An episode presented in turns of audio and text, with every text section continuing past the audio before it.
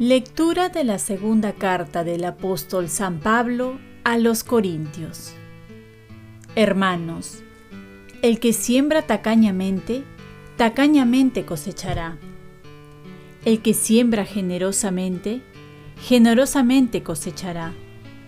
Cada uno dé como le dicte su corazón, no con disgusto ni a la fuerza, pues Dios ama al que da con alegría y Dios tiene poder para colmarlos con toda clase de dones, de modo que teniendo lo suficiente siempre y en todo, les sobre para toda clase de obras buenas. Como está escrito, repartió abundantemente a los pobres, su justicia permanece eternamente. El que proporciona semilla al que siembra y pan para comer, proporcionará y multiplicará la semilla de ustedes y aumentará sus frutos de caridad. Así serán enriquecidos en todo para toda obra generosa, la cual, por medio de nosotros, suscitará acción de gracias a Dios. Palabra de Dios. Salmo responsorial Dichoso quien teme al Señor. Dichoso quien teme al Señor y ama de corazón sus mandatos. Su linaje será poderoso en la tierra. La descendencia del justo será bendita. Dichoso quien teme al Señor. En su casa habrá riquezas y abundancia. Su caridad es constante, sin falta en las tinieblas brilla como una luz el que es justo, clemente y compasivo. Dichoso quien teme al Señor. Reparte limosna a los pobres, su caridad es constante, sin falta, y alzará la frente con dignidad. Dichoso quien teme al Señor. Lectura del Santo Evangelio según San Mateo. En aquel tiempo, Jesús dijo a sus discípulos, Tengan cuidado de no practicar las buenas obras delante de los hombres para ser vistos por ellos. De lo contrario, no tendrán la recompensa del Padre de ustedes que está en el cielo.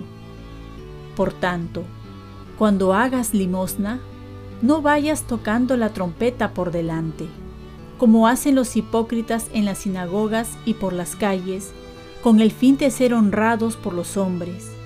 Les aseguro que ya han recibido su recompensa.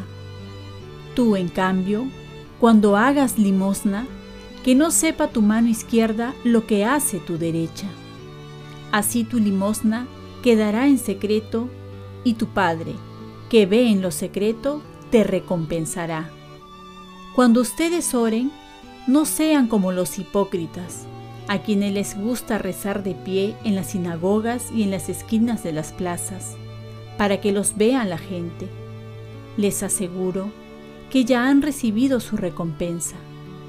Tú, en cambio, cuando vayas a orar, entra en tu habitación, cierra la puerta y ora a tu Padre, que está en lo secreto y tu Padre, que ve en lo secreto, te recompensará. Cuando ayunen, no pongan cara triste como los hipócritas que desfiguran su cara para hacer ver a la gente que ayunan. Les aseguro que ya han recibido su recompensa. Tú, en cambio, cuando ayunes, perfúmate la cabeza y lávate la cara, para que tu ayuno lo note no la gente, sino tu Padre que está en lo secreto. Y tu Padre, que ve en lo secreto, te recompensará. Palabra del Señor. Paz y bien. Si quieres perfeccionar tu obra, fíjate en la motivación de fondo. Estamos en el tiempo de ver nuestras vidas por las pantallas. La cultura de la pantalla. Mostramos lo que pretendemos ser.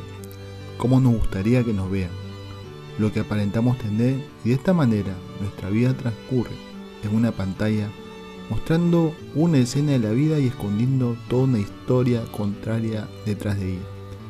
En ese tiempo de Jesús no existían las redes sociales, pero sí, como hasta ahora, un anhelo de dar una buena imagen ante los demás y hasta ante Dios.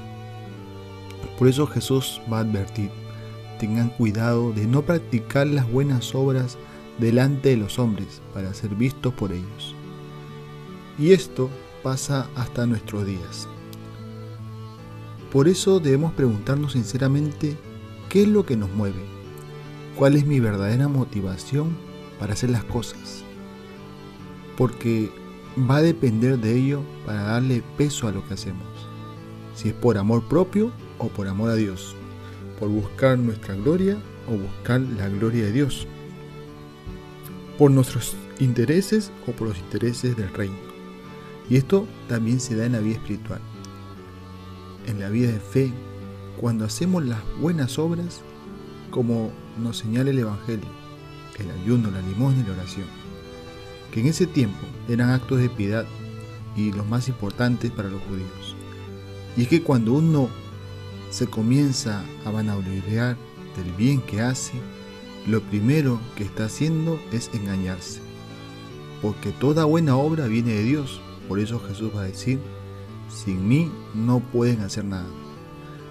Y además, nos beneficia cuando buscamos la gloria de Dios. Si no, estaríamos robando la gloria de Dios, porque hemos sido creados para dar gloria a Dios. Y por último, no recibiremos recompensa, porque nos conformaremos con la recompensa, el halago de los hombres, y no de Dios que recompensa en lo secreto. Por ello San Pablo, en la primera lectura, nos invita a dar limosna a este acto de caridad y darlo con generosidad sin tacañería y darlo también con alegría para ser gratos a los ojos de Dios. Pues Dios nos colmará con toda clase de bienes si buscamos agradarle a Él más que agradar a los hombres. Oremos. Virgen María, ayúdame a que mi motivación de fondo siempre sea agradar a Dios. Ofrezcamos nuestro día. Dios Padre nuestro, yo te ofrezco toda mi jornada en unión con el corazón de tu Hijo Jesucristo, que siga ofreciéndose a ti en la Eucaristía para la salvación del mundo. Que el Espíritu Santo sea mi guía y mi fuerza en este día para ser testigo de tu amor. Con María, la Madre del Señor y de la Iglesia, te pido por las intenciones del Papa. Con San José Obrero, te encomiendo mi trabajo y mis actividades de hoy para que se haga en mí tu voluntad y la bendición de Dios Todopoderoso, Padre, Hijo y Espíritu Santo descienda sobre ti. Cuenta con mis oraciones, que yo cuento con las tuyas y que tengas un santo día.